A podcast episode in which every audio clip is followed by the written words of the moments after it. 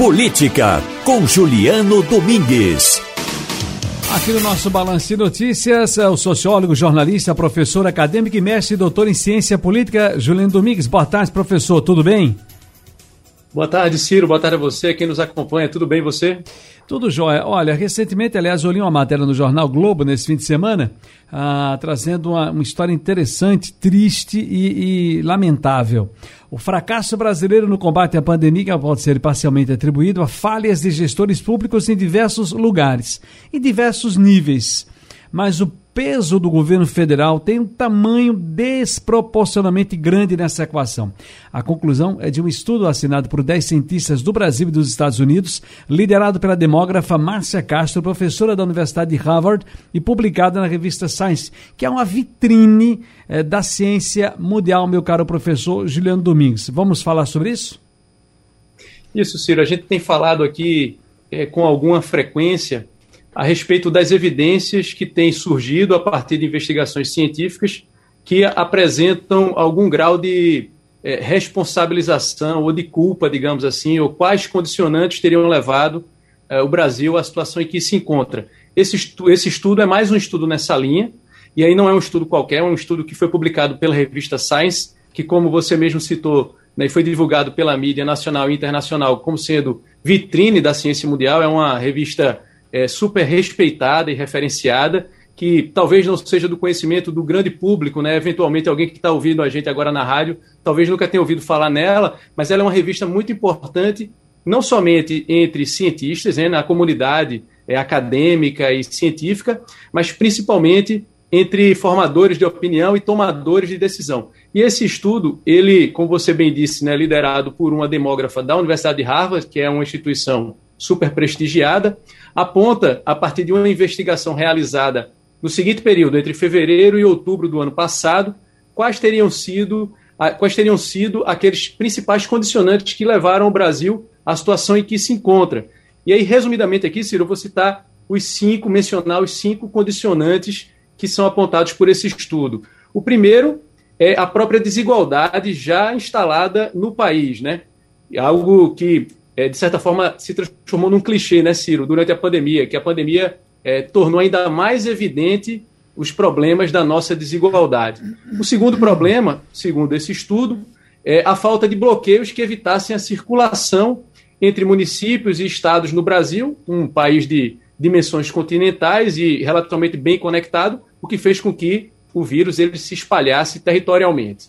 O terceiro ingrediente, segundo esse estudo, é o fator político em si, porque o estudo aponta justamente que cidades e estados é, comandados por aliados do presidente Jair Bolsonaro tomaram menos ações ou ações menos efetivas nesse ambiente de polarização ideológica, o que teria aí, então, é, agravado a situação. O quarto elemento, uhum. apontado pelo estudo, é a falha de testagem e acompanhamento da epidemia, né? ou seja, o monitoramento dos casos. Isso também acabou prejudicando a gestão. E, por fim, Ciro, o quinto ingrediente apontado pelo estudo é o que, o que pode se dizer de falta de sincronia de medidas de distanciamento e contenção social. Ou seja, a ausência de uma política nacional clara né, de distanciamento social teria é, colaborado para a disseminação do vírus, é o que esse estudo aponta.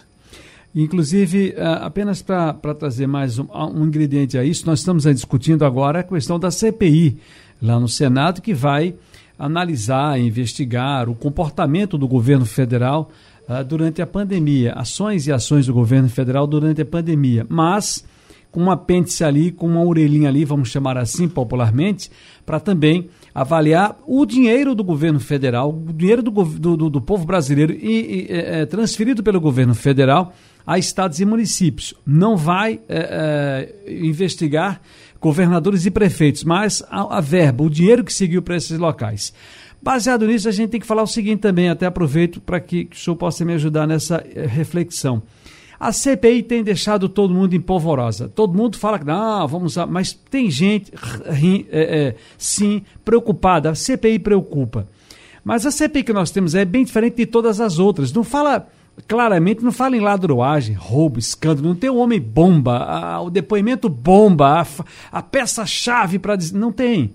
Nós temos coisas que vêm acontecendo que vão ser analisadas E aí você convida uma figura, uma, uma autoridade e pergunta: por que você tomou essa decisão?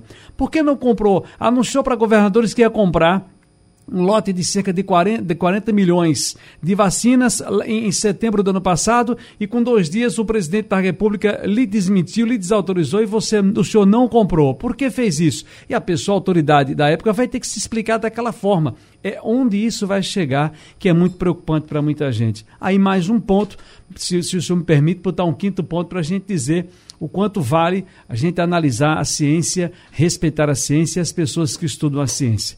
Nós temos outro ponto aqui, professor, é que é sobre estados bolsonaristas que lideram mortes da Covid-19. Está valendo, inclusive, aqui algo que o pessoal da produção deixou para mim também, que é da da, do pessoal da Inteligência Foco, do Congresso Nacional, o Congresso em Foco, mostra que os estados que mais votaram em Jair Bolsonaro no primeiro turno das eleições presidenciais em 18 são hoje os que apresentam as maiores taxas de mortalidade por Covid-19, meu caro Juliano Domingues. Pois é, Ciro, esses estudos, eles são estudos que é, são estudos que nesse caso específico analisam essa possível associação, né, entre comportamento político eleitoral e desempenho em relação a casos de Covid e mortes de Covid. A gente observou estudos desse tipo, né, com esse desenho de pesquisa, realizados também nos Estados Unidos, em que se observava que eleitores republicanos eram aqueles menos adeptos a distanciamento social ou a utilização do álcool em gel, ou eram menos defensores do lockdown, eram justamente pessoas que estavam mais alinhadas com o presidente Donald Trump, a época presidente Donald Trump, enquanto que os democratas não. Então a gente observa aí uma. E aí eu vou trazer isso para aqui para o caso do Brasil a partir desse estudo do Congresso em Foco, mas o que tem como pano de fundo são estudos que analisam essa associação, Ciro.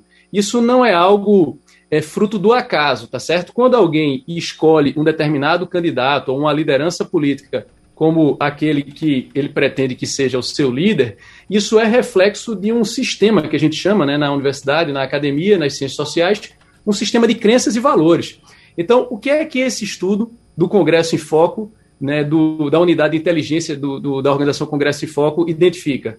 Que é, estados que mais votaram em Jair Bolsonaro no primeiro turno das eleições presidenciais de 2018 são os que apresentam as maiores taxas de mortalidade. Ou seja, haveria uma associação aí.